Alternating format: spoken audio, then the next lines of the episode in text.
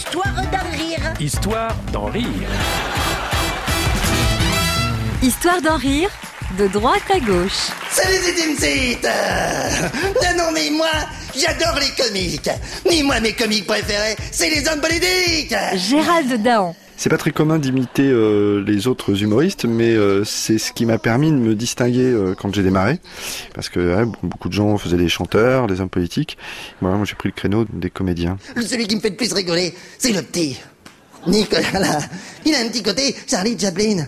D'ailleurs, il a les trois qualités essentielles pour un personnage burlesque. Il est petit, excité et de mauvaise foi, donc il cumule, hein, quelque part. Moi, c'est vrai que quand je regarde les, les images et quand je l'écoute, euh, j'ai moi aussi l'impression de, de voir Patrick Timsit, donc ça doit être bien.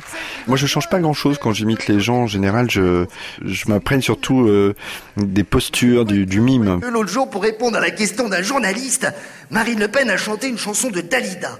Véridique, hein. elle voulait pas répondre, du coup elle a fait euh, Paroles et paroles et paroles.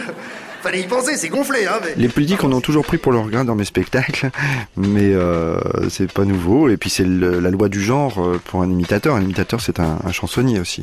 Bah, Patrick Timsit, c'est un personnage insolent, donc euh, ça me permet de pouvoir balancer pas mal de vacheries. Les politiques ont piqué notre job. Au niveau du ridicule, la barre est très haute, hein, que ce soit à droite comme à gauche. hein.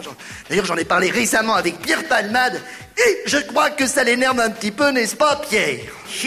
Forcément, ça devient alors n'importe quoi. Pierre Palmade, c'est un personnage que j'aime beaucoup et c'est très impressionnant même pour moi quand j'incarne Pierre Palmade. J'oublie vraiment que je suis moi-même, mais je, je pense qu'il y a pas de la schizophrénie, mais c'est pas loin quoi. On est vraiment dans la peau du personnage. Ségolène Royal. Vous l'aimez bien, vous? Je demande avant pour savoir si je modifie le texte après. Moi, je dis, c'est la Jeanne d'Arc de la politique, Ségolène Royal.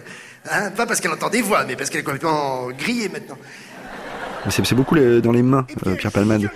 Euh, c'est quelqu'un qui est un petit peu pas désarticulé, mais un, un petit peu déjà grandé comme ça. Il a sa manière de faire des, des grands pas, euh, de, de tordre son buste, de mettre ses mains très haut. C'est ce qui me fait rire en tout cas. Euh. Au départ, il y avait Cazeneuve, Thévenoud, Valls, Montebourg, Hollande, Marisol Touraine et Royal. C'est-à-dire un croque-mort, un fraudeur, un mec de droite, une langue de pute, un flambé liposucé du cou, une ménagère de plus de 50 ans, une vieille instite qui s'est fait lifter pour se faire passer pour une élève. C'est un peu les jeux du cirque. Le, le public euh, baisse le pouce et j'exécute, si je puis dire. C'est un exutoire. euh, et ça canalise pas mal de, de colère, souvent, le- l'humour politique. Histoire d'en rire, à podcaster sur FranceBleu.fr.